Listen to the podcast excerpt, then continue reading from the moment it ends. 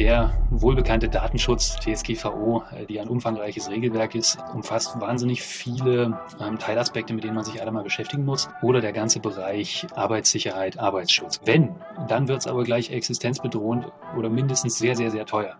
Also äh, dieses Definieren von Zuständigkeiten und dann aber auch das Ausstatten mit den notwendigen Kompetenzen, das ist ein wichtiger Aspekt. Äh, dann muss ich eben klare Prozesse und Kommunikationswege definieren. Dann ist noch wichtig, dass ich in irgendeiner Form eine Fristenüberwachung habe, ähm, die mich, die nicht Dinge durchrutschen lässt. Durchaus zu erwarten, dass da jetzt dieses Jahr, nächstes Jahr vermehrt Kontrollen drauf stattfinden. Also das ist ein Thema, mit dem man sich mal beschäftigen sollte. Der Aufwand dafür wird oft überschätzt. Willkommen zu Bits and Business dem Digitalisierungspodcast für KMU von Kaya. Hi und herzlich willkommen. Mein Name ist Erik Remberg. Ich bin verantwortlich für das Content Marketing bei Kaya und Host der aktuellen Episode. Und in dieser Episode geht es um die Reduktion von Haftungsrisiken im Mittelstand, also um Compliance im weitesten Sinne. Zu Gast ist Benjamin Reif, Co-Founder und CEO von Savayo, einem Anbieter einer Compliance Management Software für KMU. Er weiß genau, wie ein gutes Compliance-Setup aussieht und lässt uns im Detail mit Hands-on-Tipps daran teilhaben. Er verrät also, wie ich mich als verantwortliche Person gegen Haftungsrisiken absichere. Und last but not least thematisieren wir außerdem, warum das Thema Compliance nicht nur eine Absicherung darstellt, sondern warum es auch ein Wettbewerbsvorteil sein kann. Und jetzt viel Spaß mit der Episode. Los geht's!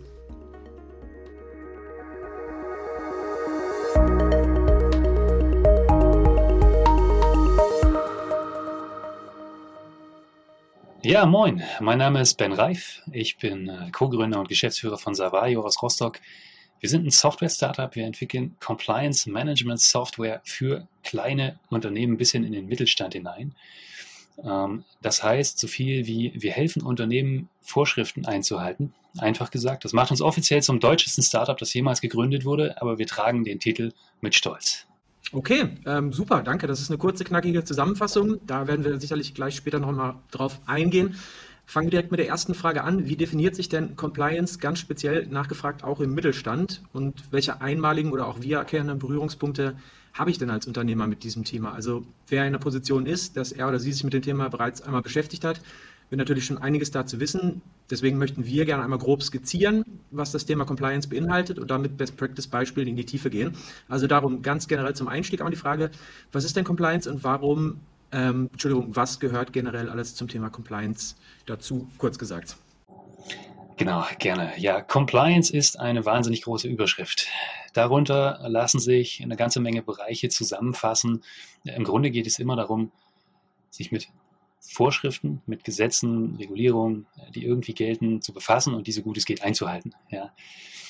Ähm, was das alles gemein hat, ist ein Präventionsgedanke. Es geht fast immer darum, schlimme Dinge zu verhindern, ja. ähm, weshalb das Ganze natürlich äh, ja, seine Daseinsberechtigung hat und äh, tatsächlich eine sehr sinnhafte Geschichte ist, auch wenn es oft doch eher als ein vermeintlich unnötiger Aufwand wahrgenommen wird. Ja, zumindest äh, ist das in der Praxis halt doch oft ähm, etwas, was man doch spürt. Ähm, um Beispiele zu geben, äh, das fängt schon an bei ähm, Geldwäsche und Korruptionsprävention. Ja, also mit so banalen Dingen wie welche Geschenke darf ich eigentlich wann annehmen und wann wie nicht.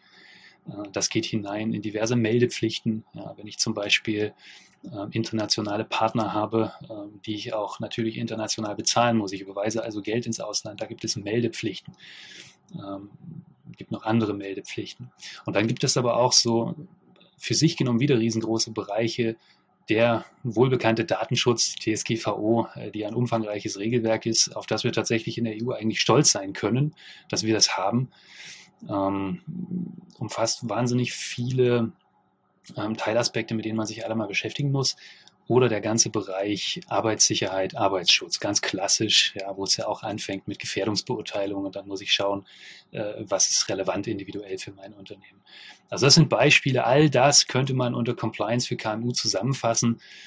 Ähm, wenn man an Großkonzerne denkt, geht es sicherlich nochmal in, in viel speziellere, noch viel umfangreichere äh, Dinge hinein. Aber für kleine bis mittlere Unternehmen ähm, ist es doch erstaunlich, ähnlich. Ja, also es sind immer wieder dieselben Themen, mit denen sich im Grunde genommen jedes Unternehmen für sich beschäftigen muss. Ja, okay. Ähm, dann haben wir es bereits einmal kurz umrissen. Was sind denn deiner Meinung nach gängige Compliance-Fehler, die du im Mittelstand oft siehst? Und was können da auch die Folgen solcher Compliance-Fehler sein? Ähm, was wir oft sehen, ist, dass Prozesse entweder gar nicht definiert sind, ja, äh, dass man es alles so ein bisschen verdrängt, dass Zuständigkeiten nicht oder kaum geklärt sind ähm, und dass ähm, eigentlich wichtige Aufgaben dann irgendwie so aus Notwendigkeit jemandem, meistens aus der Personalabteilung, irgendwie so nebenbei mit auf den Tisch gelegt werden. Ja, und dann gibt es da diesen Menschen, der das große losgezogen hat, sich jetzt mit dem Thema befassen zu müssen, obwohl das nicht seine Kernaufgabe ist. Ähm, und äh, die versuchen das dann natürlich mit großem Eifer und mit äh, bestem Wissen und Gewissen zu lösen. Ähm, aber wenn der Fokus fehlt, rutschen Dinge durch. So, und das führt einfach zu unnötigen Risiken. Und das führt dazu, dass äh, Dinge in der Praxis dann oft nicht so gelöst sind, wie sie sein könnten und sollten. Und man macht sich das Leben damit schwerer, als es sein müsste. Das ist so das, was wir eben oft sehen. Ähm, also fehlende Zuständigkeiten, unklare Prozesse ähm, und auch so ein bisschen die Weigerung, sich äh, mit manchem Thema zu beschäftigen, weil man eben glaubt, ist nicht so wichtig, ist noch immer gut gegangen. Ähm, das sieht man öfter. Glücklicherweise kann man dem begegnen ähm, durch, ähm, durch Orientierung, durch, äh, durch Aufklärung, ich will das mal so vorsichtig sagen. Ähm, und äh, es ist oft gar nicht so aufwendig und gar nicht so schwer, ein paar erste sinnvolle Schritte zu gehen ja, und diese Zuständigkeiten zu klären. Also man kann sich das Leben leichter mhm. Jetzt hast du bereits schon angedeutet, warum das Thema Compliance im Mittelstand oft unterschätzt wird. Entschuldigung. Ähm, da kommen wir jetzt auch gleich drauf zu. Ähm, aber kannst du zusätzlich zu der ersten Frage, was ähm, Compliance-Fehler sind, nochmal ergänzen, ob du Praxisbeispiele hier kennst? Kannst du, dir, kannst du da nochmal was nennen, dass man es auch wirklich konkret fassen kann als mittelständisches Unternehmen? Ähm, na, wenn es so richtig in Mittelständler reingeht, ich hätte ein Beispiel eher für kleinere Unternehmen, und da rede ich aber jetzt auch äh, über welche mit, äh, mit dreistelligen Beschäftigtenzahlen. Gerne. Ähm, je nachdem, was da gemacht wird, liegt, liegt nicht immer eine Gefährdungsbeurteilung vor, obwohl sie müsste. Ja.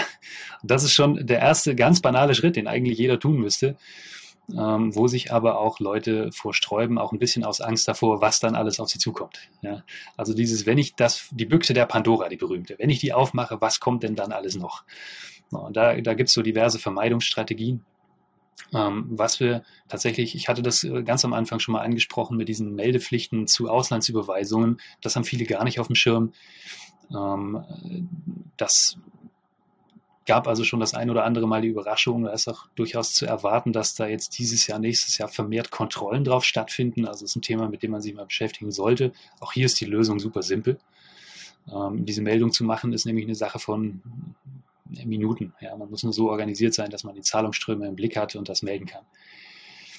Ähm, und ja, äh, Hinweisgebersysteme sind noch ein relativ neues Thema ähm, auch eine, eine, neue Regulierung, die jetzt für immer mehr äh, Unternehmen, Organisationen relevant geworden ist. Äh, aber das Thema ist immer wieder so ein bisschen Vermeidungsstrategie, es aufzuschieben bis auf den letzten Drücker, bis es nicht mehr geht. Hm. Ja. Aber das ist sehr spannend, dass du ähm, auch Prognosen geben kannst, welche Regelung da in Zukunft zu erwarten ist. Das ist ja genau das, wo wir auch ähm, Interesse daran haben, das ähm, zu wissen, das abschätzen zu können. Das ähm, hilft ja, ja allen Zuhörern auch weiter. Genau, dann ähm, stelle ich jetzt die nächste Frage und zwar, warum wird denn die Wichtigkeit von Compliance im Mittelstand deiner Meinung nach noch äh, unterschätzt? Also du hast gerade schon angesprochen, ähm, es wird dann oft an die Personalabteilung zum Beispiel gegeben, die sollen das machen, die müssen sich ins Thema reinarbeiten. was, was denkst du, sind noch Gründe, warum Leute es unterschätzen, ähm, ja, die dann aber tatsächlich zum Verhängnis äh, werden können. Also das hat mehrere Aspekte, ähm, die viel mit der Wahrnehmung von diesem ganzen Komplex Compliance zu tun haben. Also a, werden die Risiken oft doch unterschätzt. Äh, die Fälle, in denen wirklich was Ernsthaftes passiert, sind zwar glücklicherweise nicht so häufig. Wenn dann wird es aber gleich existenzbedrohend oder mindestens sehr, sehr, sehr teuer. Ähm, das heißt, äh, das Risiko wird gerne verdrängt. Ähm, auf der anderen Seite wird der Aufwand, den man betreiben muss, äh, um sich dann einigermaßen sinnvoll aufzustellen. Ja, da geht es gar nicht um perfekte Lösungen für den letzten Winkel all dieser angesprochenen Themen, äh, sondern es geht darum, dass man ein ehrliches, authentisches Interesse und eine ehrliche Bemühung zeigen kann, dass man sich damit beschäftigt hat äh, und das irgendwie für die Organisation sinnvoll strukturiert hat. Der Aufwand dafür wird oft überschätzt. Ja. Äh, wie eben gesagt, die kommt noch dazu, ähm, die Angst vor der Büchse der Pandora. Ja? Also wenn ich eben anfange, mich mit dem Thema zu beschäftigen, ich weiß zum Glück noch gar nicht, was da alles auf mich zukommt. Ich will es eigentlich gar nicht wissen. Äh, ich will dieses Fass gar nicht erst aufmachen. Also es ist viel Verdrängung. Und manchmal hat man auch so das Phänomen, ähm, denke ich an einen ganz bestimmten, aber ich werde jetzt natürlich nicht sagen, um wen es da geht. Ähm, aber wir hatten da mal eine ganz spannende Erfahrung, wo ein, ein, Geschäftsführer äh, spürbar der Meinung war, er hat seinen Laden so im Griff, ähm, das, also er braucht das gar nicht. Also äh, er hat es fast als, ähm, als unangenehm wahrgenommen, dass man ihm unterstellt, äh, in der Organisation könnte etwas, äh, etwas schief laufen äh, auf, diesen, auf diesen Gebieten und er hat das alles im Griff. Ähm, also man muss ein bisschen selbstkritisch bleiben, ja, und man, man sollte nicht äh, in diesen Modus verfallen zu denken, bei uns wird schon nichts passieren. Ja, oder bei uns kann gar nichts passieren, weil wir sind ja aus irgendwelchen Gründen stehen wir da drüber. Ähm, wo Menschen arbeiten, können Fehler passieren äh, und diesen Fehlern oder diesen Risiken präventiv entgegenzuwirken, ist eine sinnvolle Sache. So, da sollte man sich nicht rausnehmen. Ähm, und sich irgendwie mal ein bisschen Kapazität, ein bisschen Fokus dafür freischaufeln, sich mal damit zu beschäftigen. Dann sind die ersten sinnvollen Schritte gar nicht so aufwendig, wie die meisten das immer erwarten. Das ist so ein bisschen die gute Botschaft, die ich, die ich gleich mitgeben ja. möchte. Ähm, das ist auch eine perfekte Überleitung zur nächsten Frage. Und zwar hast du ja bereits angesprochen, dass viele den Aufwand ähm, für ja, Compliance Management auch teilweise überschätzen. Also Stichwort Büchse der Pandora, das ist hier, ähm, das ist hier gefallen. Und dafür gibt es natürlich Compliance Setup und Compliance Management. Und ähm, das ist natürlich je nach Unternehmensform unterschiedlich. Aber ähm, wie sieht denn deiner Meinung nach ein gutes Compliance Setup und ähm, Management aus? Ja, für mittelständische Unternehmen. Da gibt es ja bestimmte Sachen, wo man wirklich so als, ähm, ja, ähm, als Step-by-Step-Guide zumindest darauf achten kann. Was sind da deine Empfehlungen? Ähm, naja, also in einem guten Setup braucht es klare Zuständigkeiten. Ja. Also es braucht irgendjemanden, dem man nicht nur im Vorbeigehen was auf den Tisch legt, sondern mit dem man mal gesprochen hat, pass auf, diese und diese äh, Gebiete, diese und diese Vorschriften, dass wir das jetzt sinnvoll regeln, das ist jetzt deine Zuständigkeit. Äh, wir befähigen dich dazu, wenn du das nicht schon kannst. Ja. Also entweder stelle ich mir natürlich Leute ein, die das können, oder ich muss aber meine, Le meine Leute wirklich ernsthaft in die Lage versetzen, damit auch umgehen zu können und denen auch den nötigen Freiraum einräumen. Also äh, dieses Definieren von Zuständigkeiten und dann aber auch das Ausstatten mit den notwendigen Kompetenzen, ähm, das ist ein wichtiger Aspekt. Äh, dann muss ich eben klare Prozesse und Kommunikationswege definieren.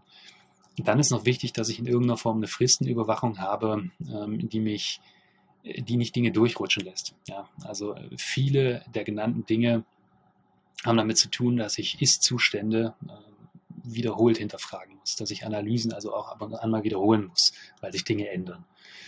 Ähm, also ich muss all diese Dinge definieren. Ja, wenn ich das mal klar, äh, klar gemacht habe, bin ich schon sehr weit. Ähm, und dann ist es so, ähm, dann beginnt es mit Analysen auf all diesen genannten Dingen. Ja, das ist im Datenschutz, äh, wo werden eigentlich äh, welche personenbezogenen Daten äh, wie, durch wen verarbeitet, ja, wer hat da Zugriff, äh, wie werden diese Daten von wo nach wo übermittelt. Ich bin ja verpflichtet, das auch in einem Verarbeitungsverzeichnis zu dokumentieren. Ja. Wie viele Unternehmen haben keine sauberen Verarbeitungsverzeichnisse? Es sind noch heute viele, ja, obwohl das eigentlich auch ein Kernelement des Datenschutzes ist. Ähm, das gleiche beim Arbeitsschutz. Es beginnt mit der Gefährdungsbeurteilung. Ja, ähm, für verschiedenste Bereiche bis hin zur psychologischen Gefährdungsbeurteilung übrigens, äh, die auch äh, zunehmend äh, Wichtigkeit und Anerkennung und Wahrnehmung erfährt. Und dann muss ich da Maßnahmen ableiten und dann muss ich das dokumentieren. Und dann muss ich zusehen, dass, dass die Umsetzungsprozesse klar sind und dass es auch mit einer Regelmäßigkeit überprüft wird. Also wenn ich all das irgendwie vernünftig geregelt habe, habe ich schon einen großen Schritt in Richtung, in Richtung Compliance Management und Dokumentation getan. Mhm.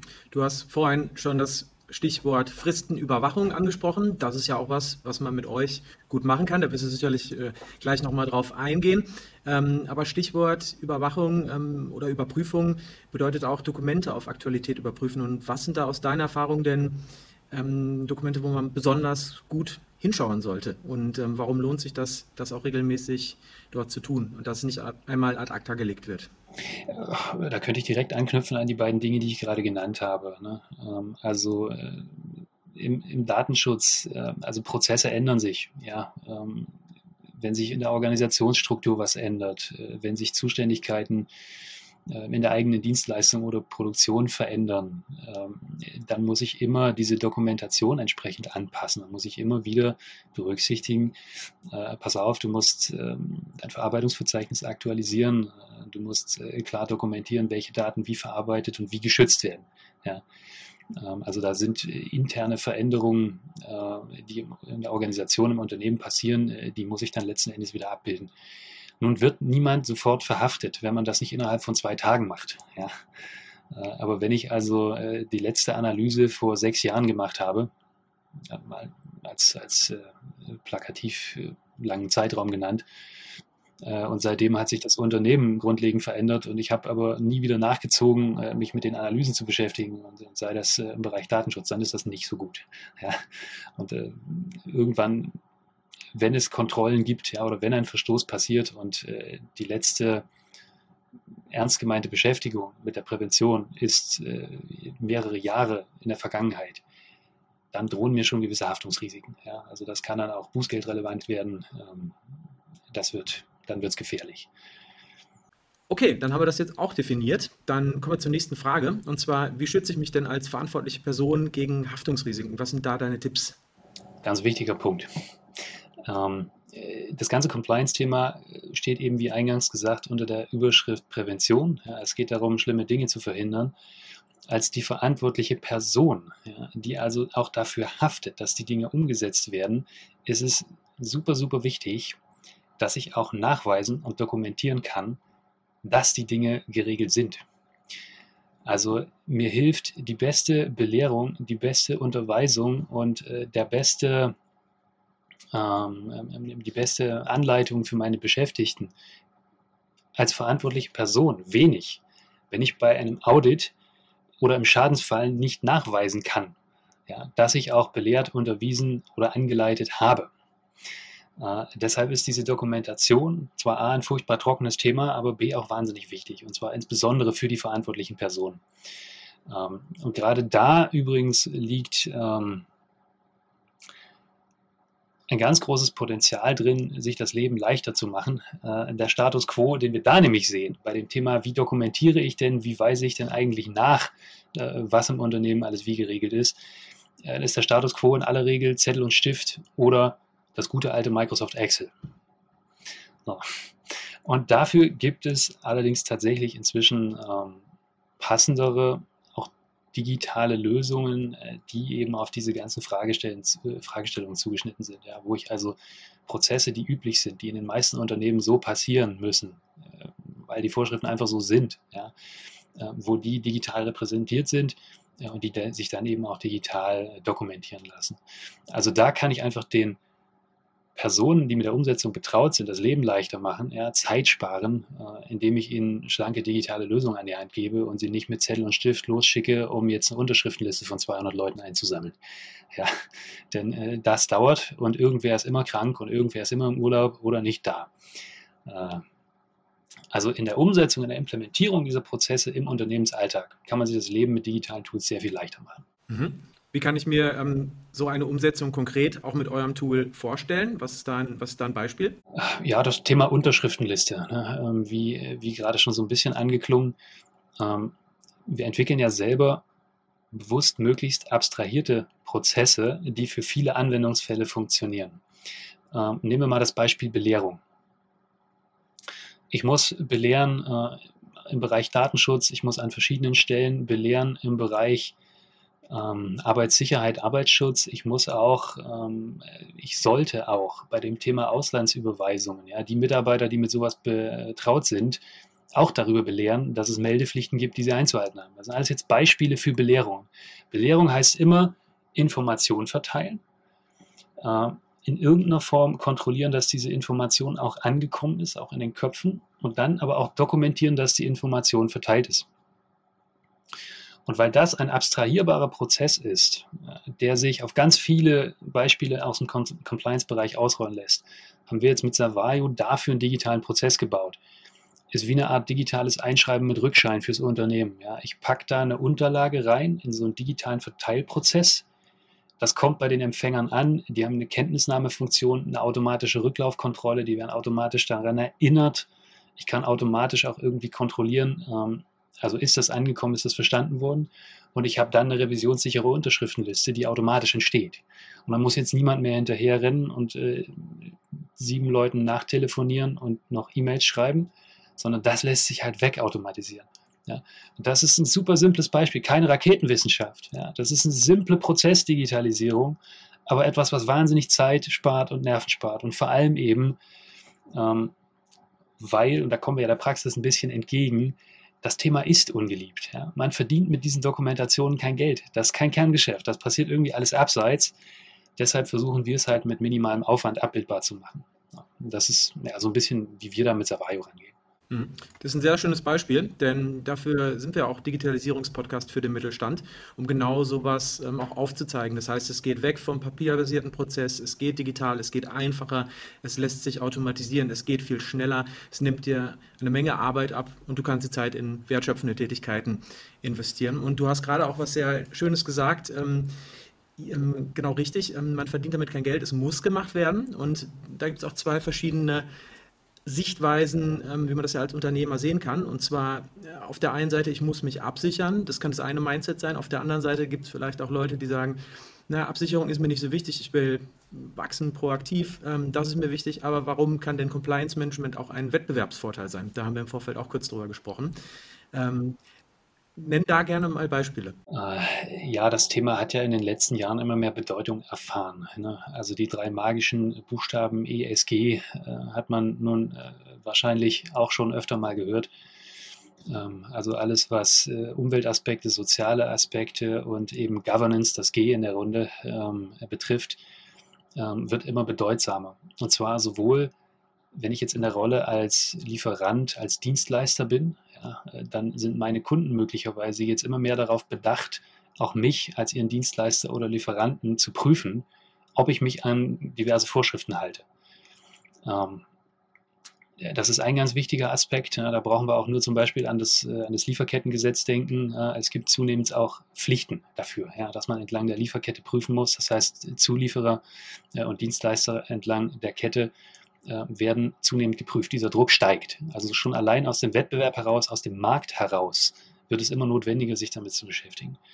Und noch ein anderer Aspekt, ähm, der, äh, naja, natürlich aus unserer Perspektive als Startup heraus auch sehr relevant ist, aber äh, generell, wenn man sich mit der Unternehmensfinanzierung beschäftigt. Ja, Investoren, Finanzierer stellen auch immer mehr Fragen, äh, besonders umso mehr ähm, ja, je mehr, umso mehr Geld es geht, ja, desto äh, tiefer gehen die Fragen, ähm, wie bestimmte Prozesse aussehen, wie diverse Vorschriften eingehalten werden und wie eben eine, eine Geldwäsche und eine Korruptionsprävention aussieht. Ja.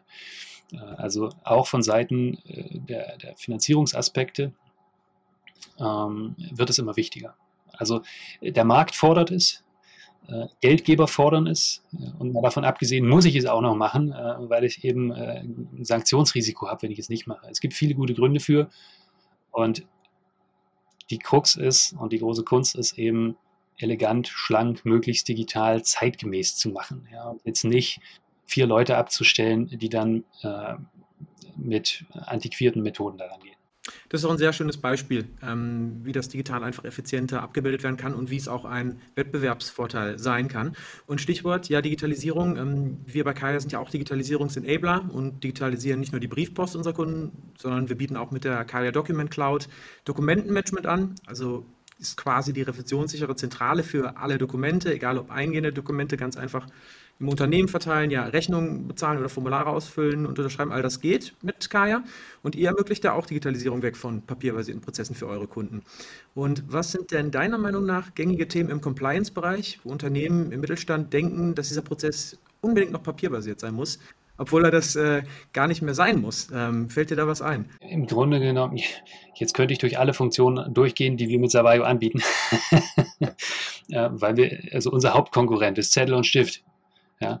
Ähm, gar nicht mal unbedingt, weil die Leute glauben, sie müssen das unbedingt so machen, ja, aber weil sie auch irgendwie glauben, so haben wir das schon immer gemacht, da wissen wir, wie es geht, ähm, das ist schnell genug und wie soll ich das anders machen? Also es fehlt so ein bisschen einfach der Wille, sich kreativ mit einer schlankeren Lösung zu befassen ab und zu, aber glücklicherweise spüren wir doch, dass sich da was tut. Ähm, aber das fängt eben an äh, bei diesem ganzen Thema Unterschriftenlisten, was ich gerade nannte, klassische, klassisches Papierthema.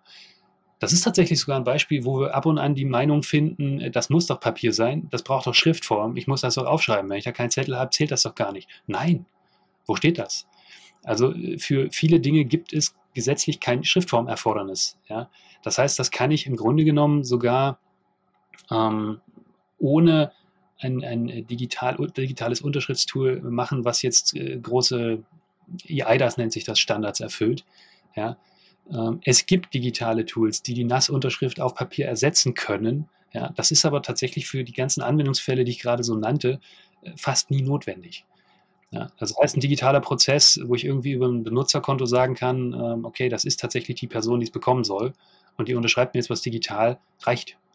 Ja, und ich habe einfach über eine dritte Partei sichergestellt, äh, dass das ein Prozess ist, den ich nicht manipulieren kann und dann wird das abgenommen. Dann funktioniert das auch in Audits. Ähm, also diese Unterschriftenlisten-Thematik tatsächlich, da haben wir manchmal so diese, diese, ähm, diese Idee, dass das irgendwie Papier sein muss. Muss es nicht. Manchmal schon, aber wirklich oft nicht. Äh, ein anderes Thema, was wir auch machen, Führerscheinkontrollen. Ja? Äh, super banales Thema schon wieder.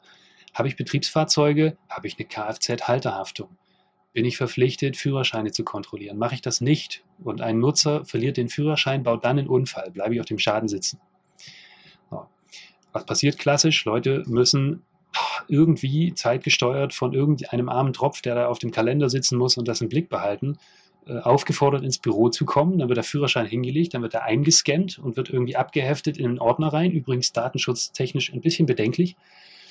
Äh, es ist nämlich gar nicht verpflichtend, dass man eine Führerscheinkopie macht und die abheftet. Ähm, was wir machen, ist den gleichen Prozess digital. Ne? Also du kannst mit deinem Smartphone den Führerschein abfotografieren, er wird verschlüsselt übertragen, äh, wird dann von der verantwortlichen Person, die bekommt den angezeigt, ein Mensch kontrolliert, kein Algorithmus liest da irgendwas automatisch aus, ein Mensch kontrolliert. Der gleiche, der die Person sonst ins Büro rufen würde. Ja? Und kann jetzt auf den Knopf drücken, ja, das ist ein Führerschein, der ist gültig, ich habe das gesehen. Die Kontrolle ist von einer dritten Partei dokumentiert, Pflicht erfüllt. Ja, das Führerscheinfoto muss gar nicht gespeichert werden. Ist dann weg. Ja, also Thema, Thema Datenschutz, Datenminimierung, Datensparsamkeit, was ja Grundsätze des Datenschutzes sind, äh, können wir an diesem Beispiel, ja, deshalb bringe ich das immer so gerne, mit unserer digitalen Lösung besser erfüllen als der Papierprozess, den wir oft in der Praxis sehen, ja, weil da nämlich der, das, die Kopie irgendwie abgelegt wird. Mhm. Das sind sehr schöne, ja, das sind sehr schöne Beispiele, wo auch einfach Awareness für geschaffen werden muss, dass, ähm, dass das bei vielen gar nicht auf dem Schirm ist, dass sowas digital geht und dass das deutlich, ähm, deutlich einfacher geht. Deswegen äh, sehr interessantes Thema und ähm, ich freue mich auch sehr, dass wir darüber ähm, sprechen, dass das auch Unternehmen auf dem Schirm haben. Und ähm, genau, Stichwort auf dem Schirm haben. Du hast vorhin schon ähm, eine Richtlinie angesprochen, Lieferkettengesetz, was kommt, was sollten denn Unternehmen ja, im Bereich Compliance Mittelstand in der Zukunft noch auf dem ähm, Schirm haben? Gibt es da was, wo du sagst, da lohnt es sich, genauer hinzuschauen? Also, so wie wir das jetzt sehen ne, und von unseren Akteuren, mit denen wir so zu tun haben, gespiegelt bekommen, sind jetzt aktuell zwei Themen ein bisschen mehr in den Fokus gerückt. Ähm, das eine, ach doch, da fällt mir sogar noch ein drittes ein. Ähm, das eine ist das Thema Hinweisgebersysteme. Ähm, eigentlich fast schon eine olle Kamelle. Die Regelung ist nicht mehr neu, ja.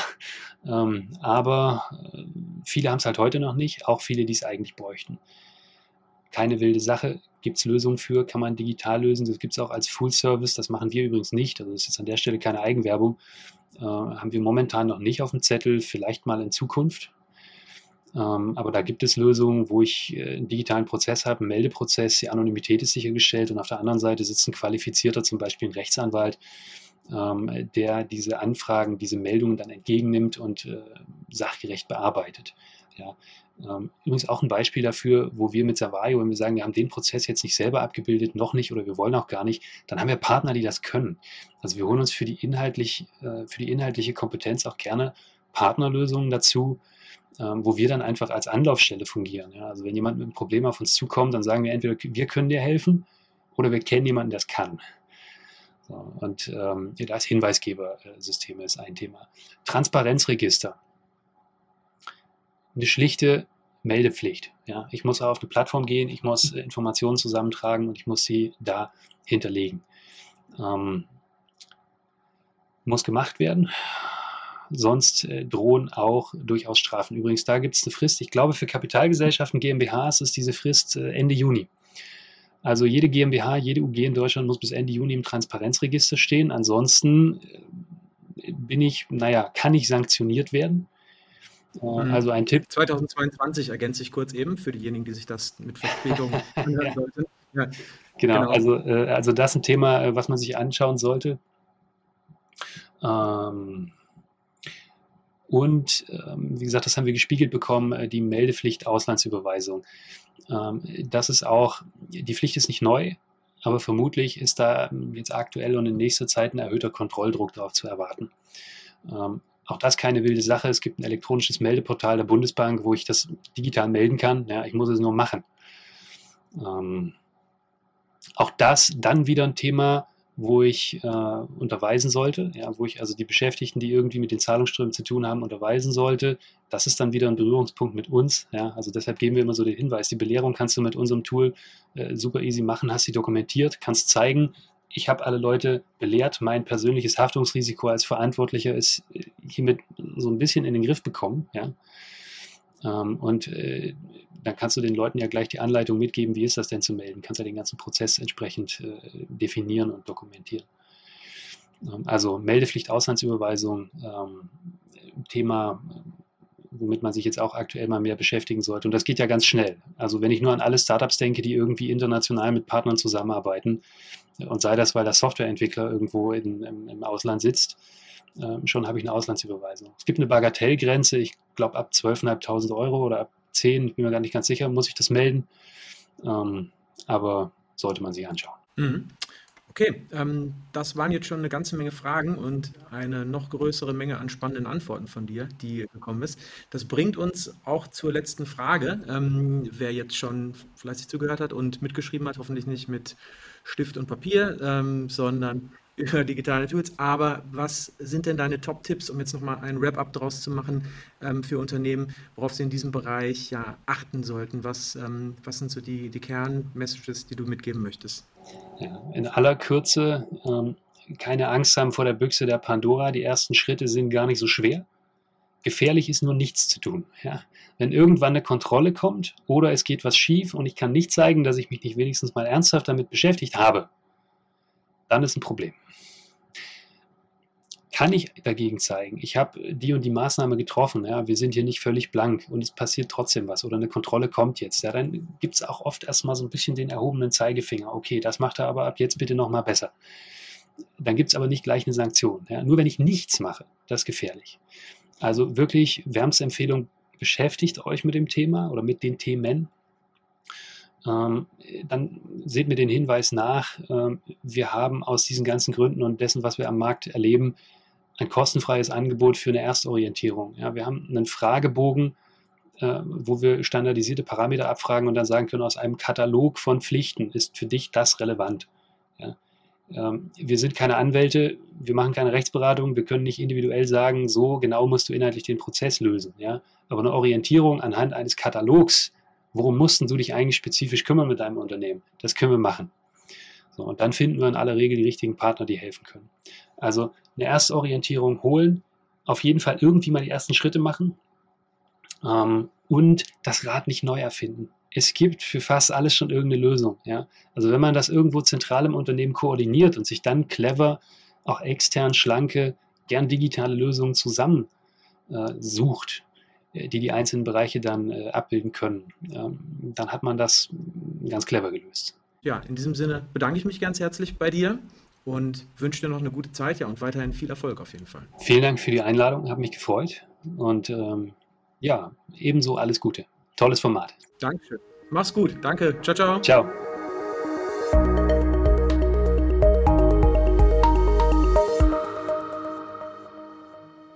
Hat Ihnen diese Folge von Bits and Business gefallen? Dann folgen Sie jetzt unserem Podcast und bleiben Sie auf dem Laufenden.